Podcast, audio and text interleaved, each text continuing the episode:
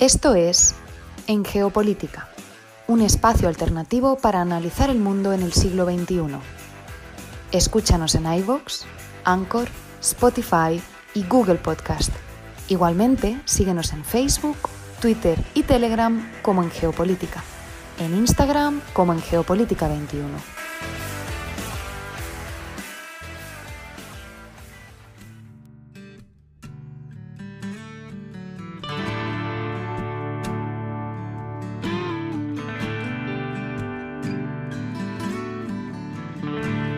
Su boina calada, con sus guantes de seda,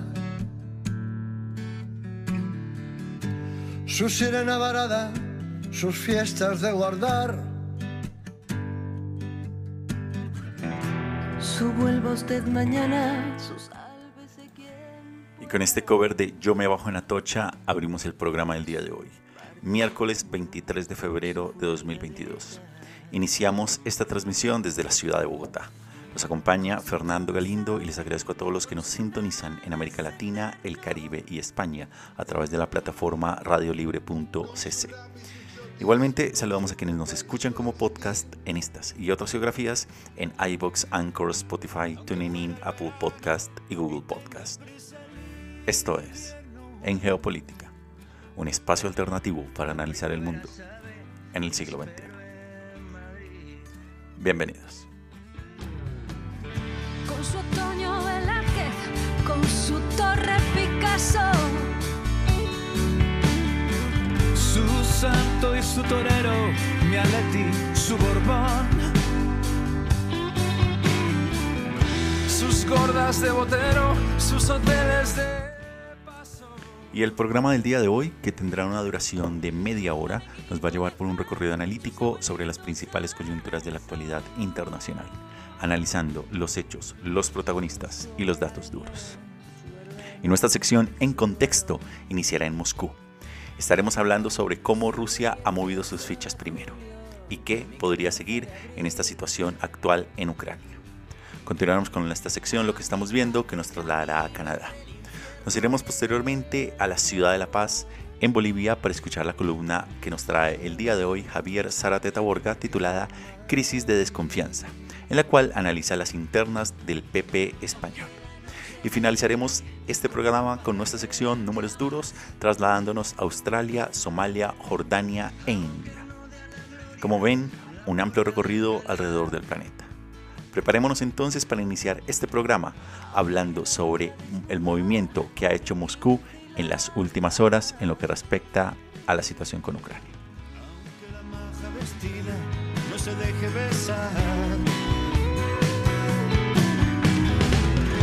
Pasarela Figueres, cárcel de yeserías.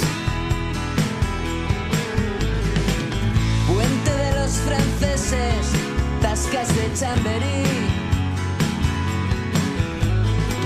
Ya no sueña aquel niño que soñó que escribía. Corazón de María, no me dejes así.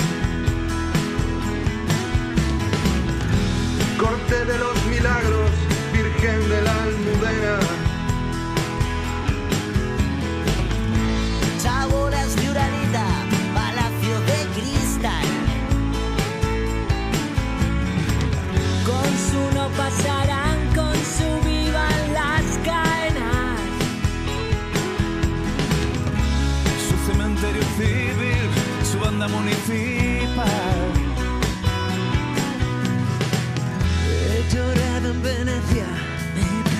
strength.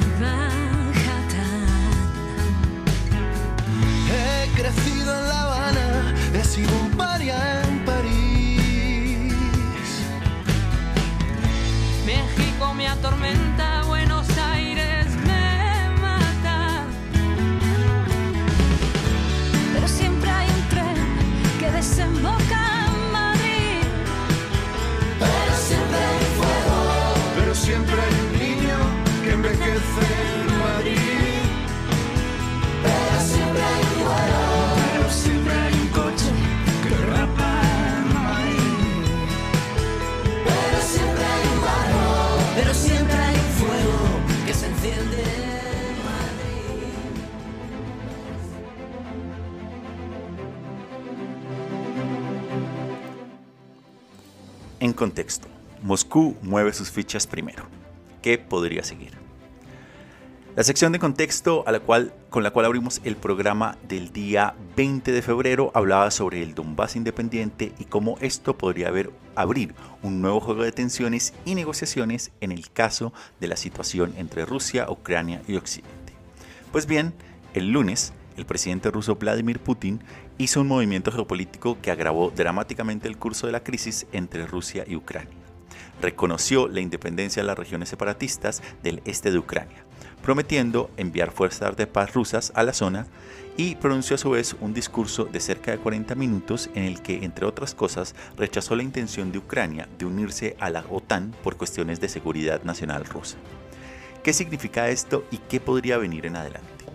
Este movimiento enterró en la práctica los acuerdos de Minsk, un marco de paz del año 2015 que pedía una importante autonomía y poder en la región del Donbass a cambio de que Ucrania introdujera cambios constitucionales que garantizaran el autogobierno de estos territorios. En ese orden, cualquier esperanza de que una solución diplomática a la crisis tendrá que basarse ahora en un conjunto totalmente nuevo de acuerdos que aún no existen. En otras palabras, los famosos acuerdos de Minsk han quedado en el pasado. ¿Cómo responder a Occidente? ¿O cómo ha venido respondiendo? Tras semanas de cuidadosa diplomacia dirigida por Estados Unidos, las capitales europeas y Washington, había acordado, se había acordado que cualquier tipo de invasión a Ucrania daría lugar a sanciones rápidas y severas sobre la economía rusa. Pero, ¿cumple ese umbral la entrada en el Donbass, que ya es de por sí un estado semi-independiente desde el año 2014? El movimiento más significativo hasta ahora ha venido de Alemania que el martes suspendió oficialmente la aprobación del gasoducto Nord Stream 2 entre Rusia y este país, Alemania. Se esperan muchas más medidas a lo largo de todos estos días, algunas ya se han ido mencionando, pero precisamente mientras grabamos este programa en la inmediatez de las noticias hemos decidido aparcarlas un poco para ir tratando de dar un poco de contexto y volver sobre este tema en el programa del domingo. En ese orden, Estados Unidos ha estado dispuesto a completar la primera ronda de sanciones contra las repúblicas populares del Donetsk y Luhansk, con algo más sustantivo, mientras que el primer ministro británico Boris Johnson, que dirige un país famoso por su amistad con los rusos extremadamente ricos, ha prometido a su vez un aluvión de sanciones.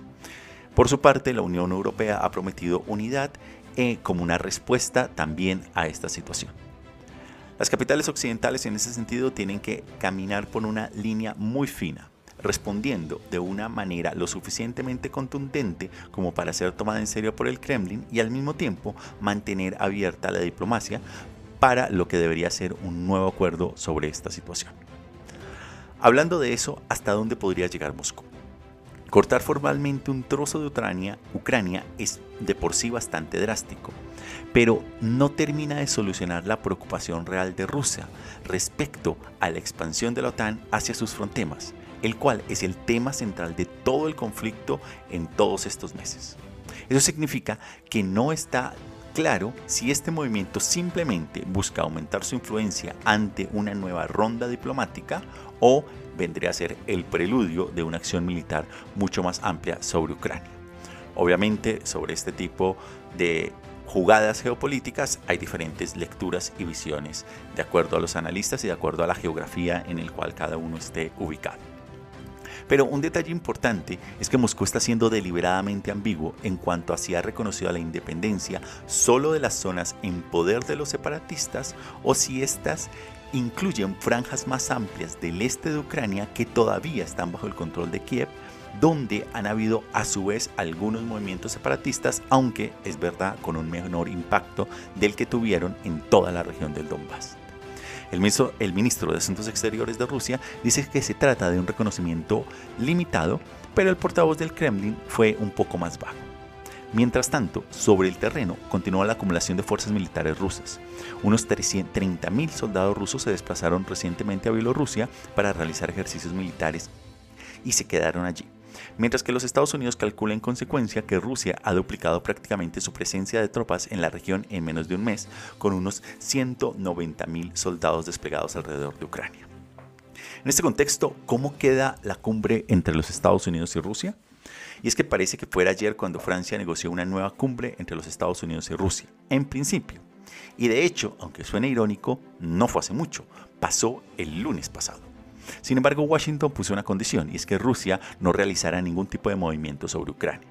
Del lado ruso, el ministro de Asuntos Exteriores de Moscú dice que sigue dispuesto a reunirse con los Estados Unidos para planificar un nuevo encuentro entre Biden y Putin, pero la Casa Blanca aún no ha indicado si está dispuesto a ello. Obviamente en estos momentos es difícil saber lo que está moviéndose tras bambalinas, ya que todo está ocurriendo en tiempo real. Pero del otro lado, ¿y Zelensky qué? En primer lugar, el presidente de Ucrania, quien ha insistido en acercarse peligrosamente a la OTAN sin leer bien el contexto de su país y la región en la que vive, podría responder militarmente a la independencia de las repúblicas separatistas, pero a riesgo de empujar a Moscú a desplegar una verdadera invasión que Ucrania no podría siquiera contestar militarmente. Pero Zelensky tampoco puede quedarse de brazos cruzados mientras Rusia toma otro trozo de su país sin decir nada. En un discurso pronunciado a altas horas de la noche del martes, dijo a su pueblo que no cedería nada, pero pidió una nueva ronda de diplomacia, incluida una reunión multilateral con Rusia, mencionando que es muy importante ahora ver quién es nuestro verdadero amigo y socio, mencionó. Y de esta manera comenzamos entonces el programa del día de hoy. Hemos hecho un ejercicio muy cuidadoso en esta sección de En Contexto, ya que hablar de eventos que ocurren en tiempo real hace difícil hablar en perspectiva como nos gusta en general analizar el mundo internacional, con lo cual seguramente volveremos con un nuevo análisis más profundo, menos inmediatista, más en perspectiva, a medida que las cosas vayan avanzando en el transcurso de los próximos días. Vamos a ir entonces con algo de música y conectaremos posteriormente con nuestra sección Lo que estamos viendo que nos trasladará a Canadá.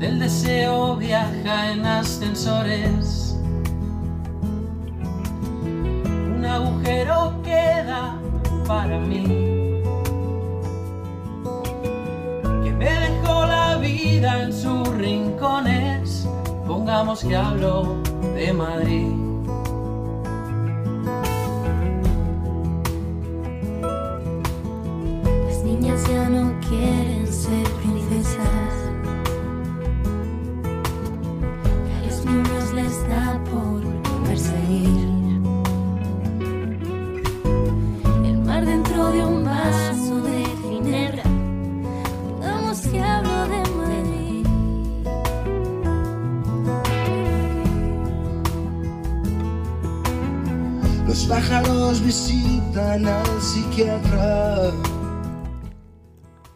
lo que estamos viendo.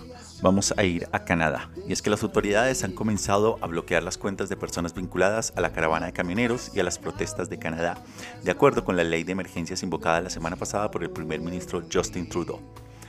La Real Policía Montada de Canadá congeló más de 200 productos financieros, incluidas cuentas bancarias y de empresas vinculadas a los manifestantes del mandato de la vacuna que han provocado el caos en Ottawa y en los pasos fronterizos con los Estados Unidos.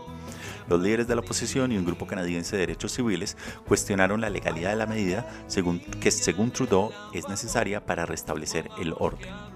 Camioneros estadounidenses y el presidente Joe Biden, por su parte, estarán atentos a la puesta en marcha de un convoy similar en los Estados Unidos esta misma semana.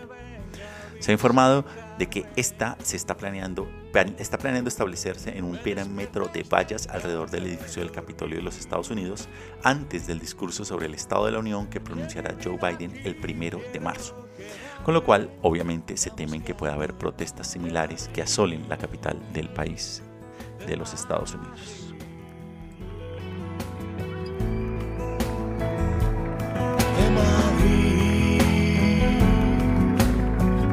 Pongamos.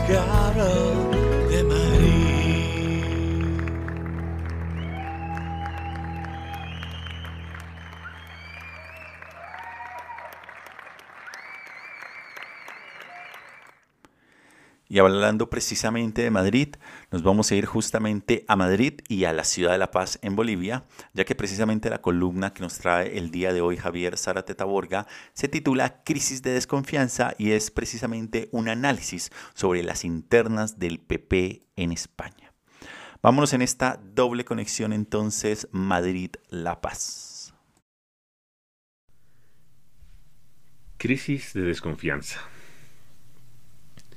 Varias veces nos hemos referido a la crisis de la democracia que se refleja en pugnas intrapartidistas, en la transformación de los partidos en los que la formación de cuadros que los sostenían han sido reemplazadas solo por la aglomeración de masas votantes, sin una exigencia o un compromiso ideológicos, por la confusión votante de la corrupción como coexistente a la pertenencia del partido, por las corrientes populistas, prefiero llamarlas muchas veces populacheras, por las actitudes trompistas de pretender dinamitar instituciones estatales para fines o necesidades partidarias o personales y muchas más.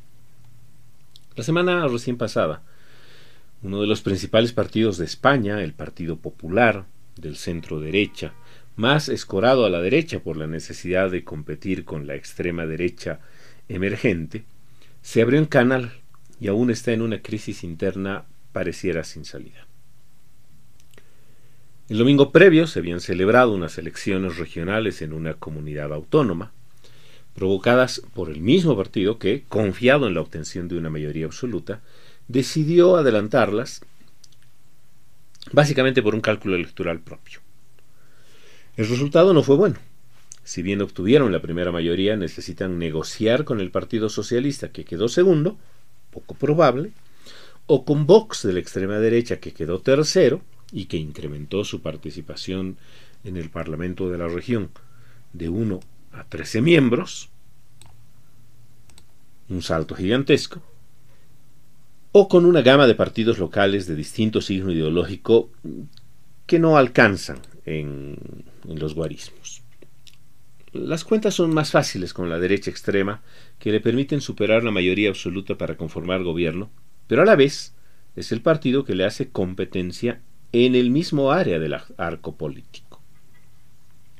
Tres días después, un periódico informó sobre una investigación que el partido había iniciado respecto a una de sus figuras subnacionales más importantes, Isabel Díaz Ayuso, presidenta de la Comunidad de Madrid, la región donde está la capital del país y rival desde hace un tiempo del jefe del partido, Pablo Casado, que si bien se ha radicalizado, no lo suficiente para ella.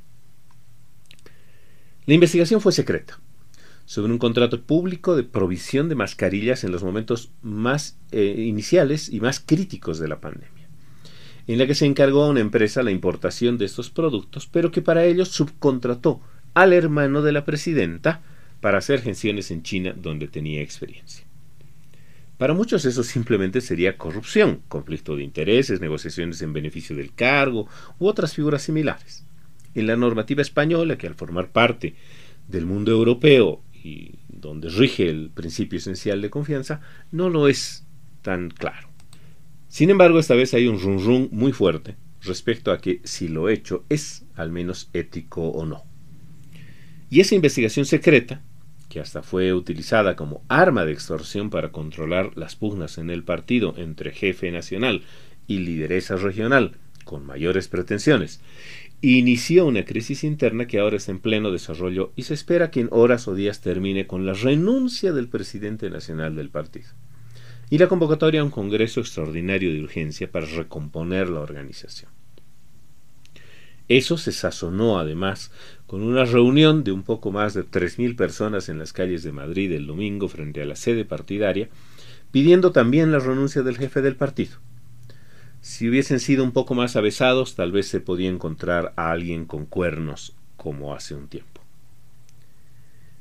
El Partido Popular ha actuado los últimos semanas y días como lo que critica regularmente, Los partidos y las acciones de los gobiernos de Venezuela, Nicaragua, Corea del Norte, donde manifestaciones no espontáneas y pugnas que terminan con purgas intrainstitucionales, son la muestra del comunismo y otras alegorías muy ancladas en otros tiempos, pero que demuestran acciones populacheras más que populistas. Lo malo de mirar el ojo ajeno con paja es no tener idea de que el propio lleva viga, especialmente en tiempos en que la información no se puede ocultar y cuando la confianza pende de un hilo. Al norte del sur, Aitor y Carmela deciden en una taberna Gudari de San Juan de Luz que en vez de guitarras dentro del fly case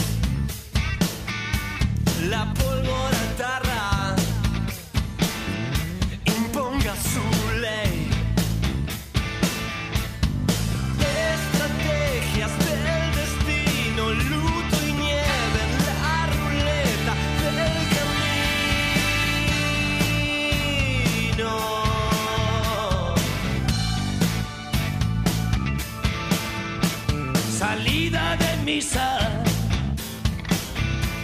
Viernes de pasión, un yonki agoniza. En Technicolor, península histérica, borracha de sol, heridas de guerra que nadie ganó. Y todo el mundo sigue hablando, compitiendo, adulterando, desmintiendo, puteando, alucinando, reprimiendo, sospechando, malviviendo, conspirando.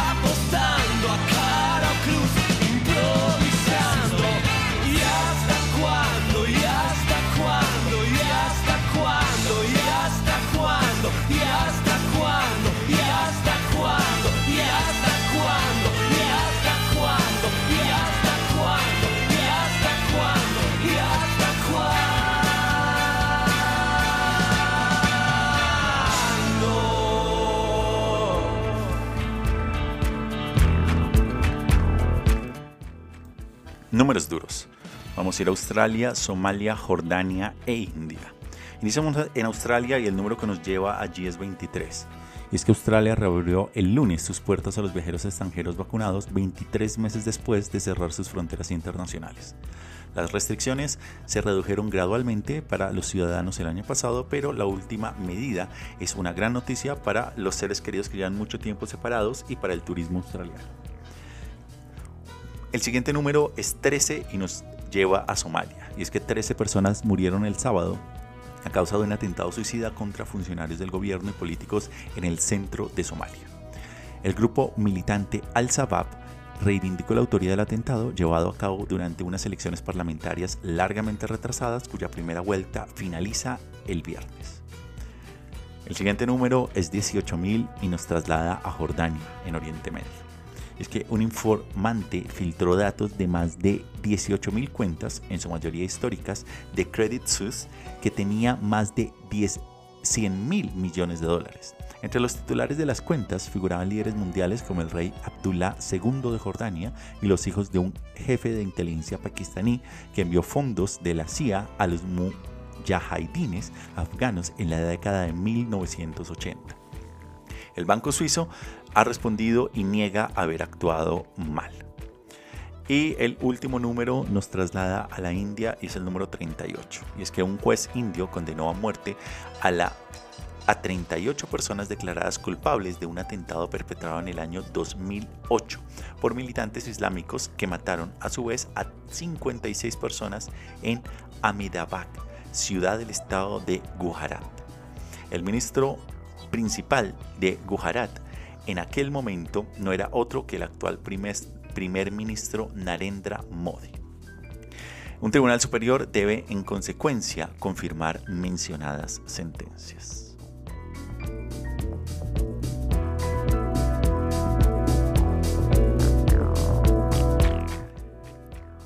Y de esta manera llegamos entonces al final del programa del día de hoy. Tuvimos un recorrido alrededor del planeta que inició en Moscú. Estuvimos hablando brevemente sobre los movimientos de fichas del ajedrez geopolítico realizado por Rusia esta semana y visualizando qué podría seguir. Nos fuimos posteriormente a Canadá con nuestra sección Lo que estamos viendo. Viajamos posteriormente en una doble conexión Madrid-La Paz para escuchar la columna que nos trajo Javier Zárate Taborga sobre la crisis de desconfianza y el análisis sobre las internas del partido PP español. Y finalizamos este programa con nuestra sección Números Duros yendo a Australia, Somalia, Jordania e India. Les agradezco a todos ustedes por su sintonía y por escucharnos a modo podcast en diferentes lugares del planeta. Les invitamos a que si no lo están se suscriban gratis en cualquiera de las plataformas a que nos sigan en nuestras redes sociales y también a que nos visiten en nuestra página web en geopolítica.com. Igualmente a que si les gusta el programa y quieren apoyarnos, les invitamos a que dejen sus likes o comentarios y a que lo compartan en sus redes para así seguir llegando a más personas.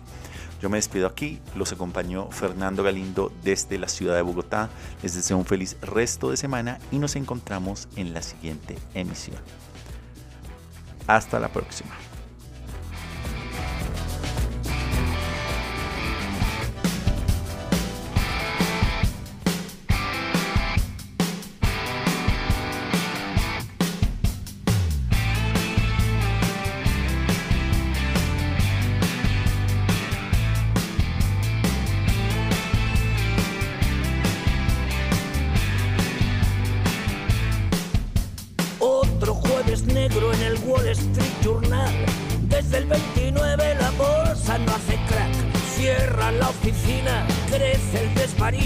Los peces se amotinan contra el dueño del río. En el vecindario a la hora del rosario ni carne ni pescado. Dame otra pastilla de Apocalipsis Now mientras se apolilla el libro rojo de Mao. Crisis en el